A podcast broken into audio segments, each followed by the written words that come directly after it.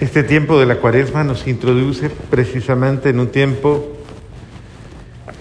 en el que tomando conciencia de nuestra necesidad de cambio, eh, nos hacemos propósitos y nos disponemos precisamente para eh, dejar actuar a Dios en nuestra vida. Ese es el punto. O sea, lo importante no es que yo haga el cambio, lo importante es que deje actuar a Dios en mi vida, porque quien hace el cambio en mí es Dios. Y en esto es importante que lo tengamos claro. A veces creemos que todo es fruto del esfuerzo humano, del mérito humano. Y en realidad la acción de transformación no es tanto fruto del esfuerzo cuanto de la entrega. Eso quiere decir que en la medida en que yo vuelva mi vida a Dios, es decir, me lo busque, y en la medida en que yo eh, le ofrende a Dios mi vida, en esa misma medida Dios actuará en mí.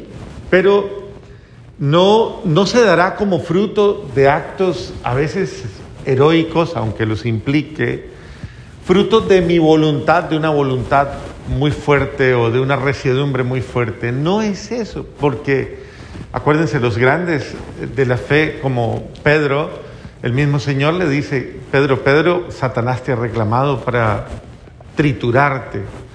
Y es una de las formas en las cuales el Señor advierte que Efectivamente, todos tenemos un punto de quiebre, un punto de debilidad, de fragilidad. Incluso se lo dice a Pedro, cuando Pedro cree que no va a fallar nunca, Señor, yo nunca te dejaré. Y Jesús le recuerda y dice, Pedro, antes de que el gallo cante dos, tú me habrás negado tres. Y con eso no lo estaba juzgando, simplemente le estaba ayudando a comprender su fragilidad, su debilidad, y que aún así lo ama. O sea, es, es mostrándole Dios, yo sé con quién me he metido, yo sé a quién he elegido, sé quién eres tú. Si usted hubiera sabido quién es su marido, ¿se había casado con él? Es una pregunta respetuosa, ¿no? Si usted hubiera sabido quién es su mujer, ¿se hubiera casado con ella? Le hubiera dicho la busco más calmadita, tal vez. Porque todos tenemos fragilidades, debilidades, pero mire cómo Dios se involucra en nuestra vida y se involucra con nosotros conociendo nuestra humanidad. Dios sabe quiénes somos. O sea, no es que tú salgas y le pongas cara de santo hoy y ya lo convenciste. No, es que Dios te conoce, te ama y te acepta como eres. ¿Qué le importa a Dios? Que tú luches por Él. Y ese es el sentido de, de todo este itinerario, eh, que tú lo busques con humilde corazón que tú te dispongas, que tú seas dócil, que no seas arrogante, que no seas soberbio y que no caigas en la trampa del mal, sino que al contrario, como, como un buen niño que sabe que solo en los brazos de su madre o de su padre puede encontrar cobijo y protección, busca a Dios en las horas de prueba, busca a Dios en los momentos difíciles. Ese es el sentido, no somos tanto fuertes por una virtud fuerte, sino en cuanto a que en cuanto que tenemos un corazón humilde, capaz de doblegarse y ponerse en las manos de Dios en las horas de prueba. Entonces, es, es, ahí donde oramos y es ahí donde nos doblegamos y le pedimos a Dios. Jesús nos ha enseñado cómo confrontar la prueba, cómo confrontar las tentaciones, las diversas tentaciones de la vida y que tienen que ver, obviamente, como lo muestra la narración del Evangelio, tiene que ver con el placer es la primera tentación, con esa posibilidad que yo tengo de, tal vez de, transformar las cosas en algo muy agradable o muy placentero y disfrutarlo, pero que puede ser una trampa para que yo me quede en la comodidad de la vida, en la trivialidad de la vida, en la superficialidad, en el hedonismo, creyendo que todo es disfrute. Hay gente que dice todo es gusto, disfrute y lamentablemente transforman, transforman sus realidades en una, en una realidad utilitaria, en la cual si esto me sirve, si esto me gusta, si esto me conviene, si esto me complace, pues sí, si no lo descarto. Y eso es lo que viene sucediendo en este tipo de sociedad mercantilista en la que vivimos, en la cual las personas no valen por lo que son, sino por la conveniente retribución que generan. Y en ese sentido muchas veces nosotros nos hemos vuelto utilitaristas cuando usamos a la gente con que vivimos. Las usamos porque me ayudan esto, me ayudan aquello, me ayudan lo otro, me suple esta necesidad, me suple la otra. todo esto, pero no las amamos por sí mismas, por lo que son, sino simplemente en cuanto nos sirven, en cuanto representan un, sencillamente una, un interés, pero no más. Y ese tipo de realidad utilitarista hace que muchas personas terminen usando sus hogares, sus familias, usando a todo el mundo.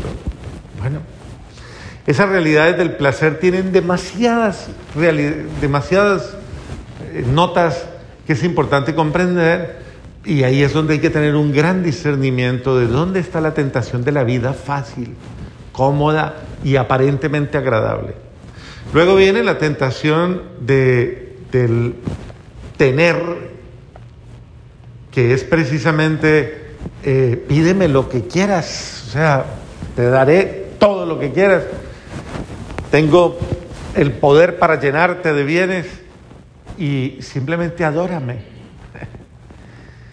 El sentido de adorar al, demonio es precisamente el doblegar mi ser eh, y, como lo dicen de una manera vulgar, venderme a cualquier precio. Ese es el sentido de cuando uno se prostituye, ¿no? Es venderme a cualquier precio, o sea, ¿cuánto vale tu conciencia o cuánto vale tu fidelidad o tu lealtad?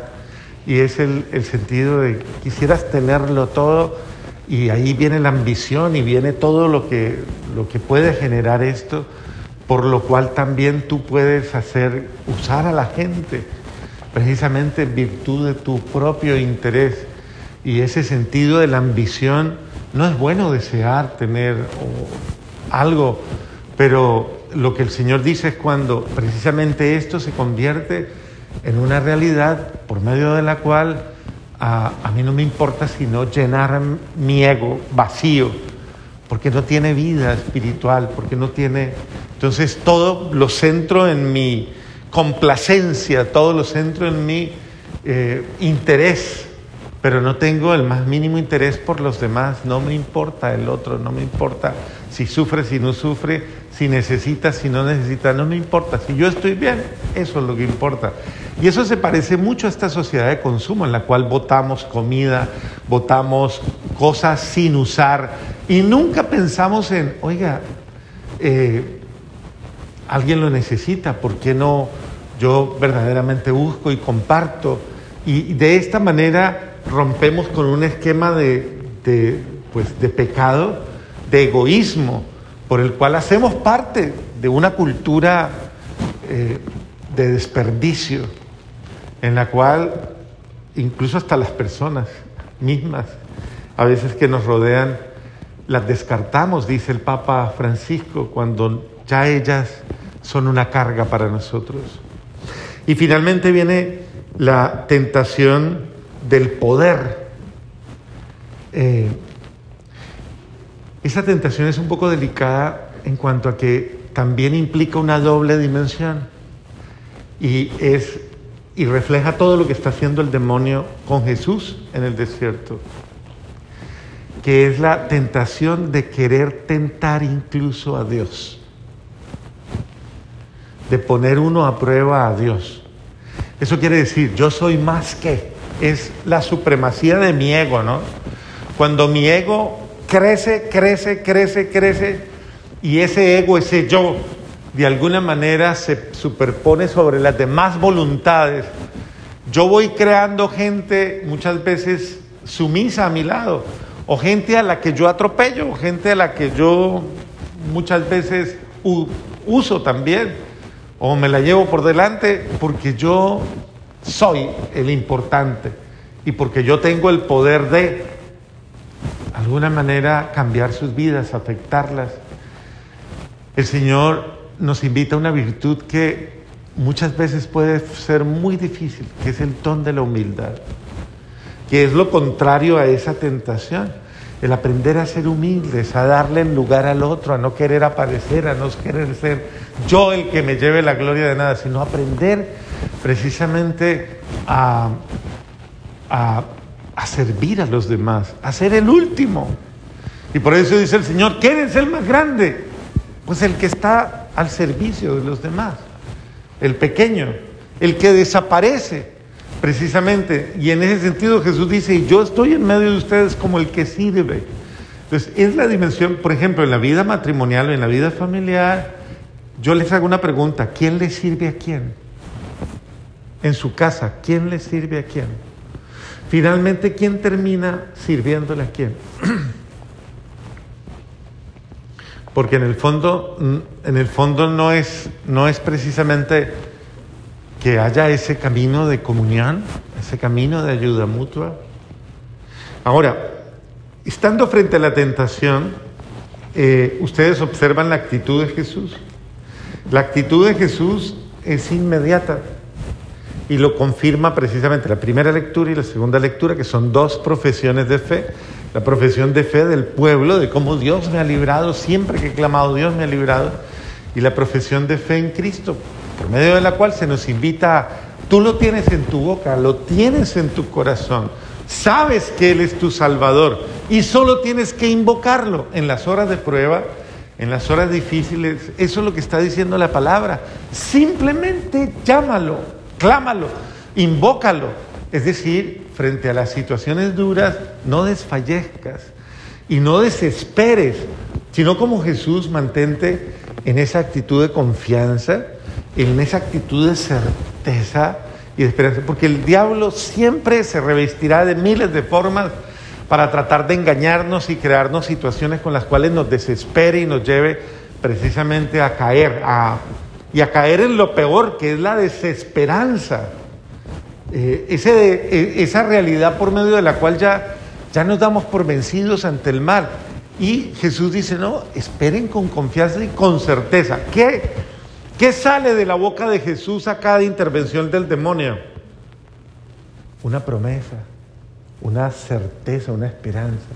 Es la palabra de vida que está en Él, la palabra de Dios que está en Él, que vive en Él. Y por eso es importante leer la palabra de Dios, porque cada vez que usted lee la palabra de Dios, esa palabra de Dios, como dice Él, es viva y operante, viva y eficaz. Y ella viene y hace lo que tiene que hacer en mi corazón, crea certeza, crea fortaleza, crea confianza.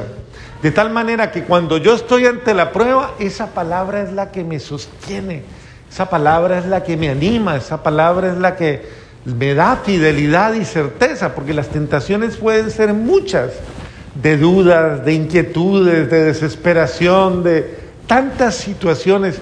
Estar en prueba no es fácil para nadie.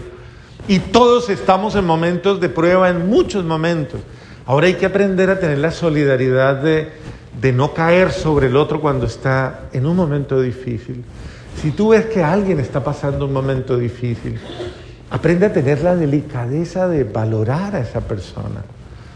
Aprende a tener la delicadeza de ayudarle en ese momento, de no hacerle la cruz más pesada, de no ponerle el pie encima si ya está caído, de no, a ver, es el sentido de la misericordia y de la compasión aprender a, darnos cuenta que cuando alguien pasa un momento difícil no necesita nada más que mi consuelo, mi ayuda, mi sustento, mi soporte, necesita de mí. Y en ese sentido la cruz es más llevadera y la prueba se lleva más fácil. Y desde esa perspectiva, aunque estemos probados constantemente, estamos juntos. Esa es la misión del hogar, esa es la misión de la familia. Que el uno sostenga al otro. Y esa, y esa es la forma. ¿Por qué el demonio divide tanto los matrimonios? ¿Por qué divide tanto los hogares? Precisamente porque esa es una de las finalidades, ponerlos en contra, eh, hacer que su ego crezca, llenarlos de resentimientos, de odios de, y de cantidades de razones para que se abandonen mutuamente, se desprecien mutuamente y obviamente sean más vulnerables en la, en la prueba. Y en este sentido creo que es importante que nosotros al contrario sepamos distinguir, como dice el apóstol, nuestra pelea no es contra seres de carne y hueso, es contra las potestades y principados de las tinieblas. Es el mismo demonio el que está ahí verdaderamente poniéndonos la trampa, haciéndonos zancadilla por muchas formas. Entonces capte usted, cuando su marido le grite, no piense, es mi marido, sino quién es. el mismísimo diablo que está ahí metido.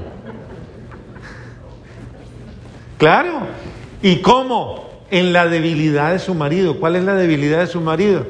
Que es de mal genio, que es un fosforito, por todo se enciende.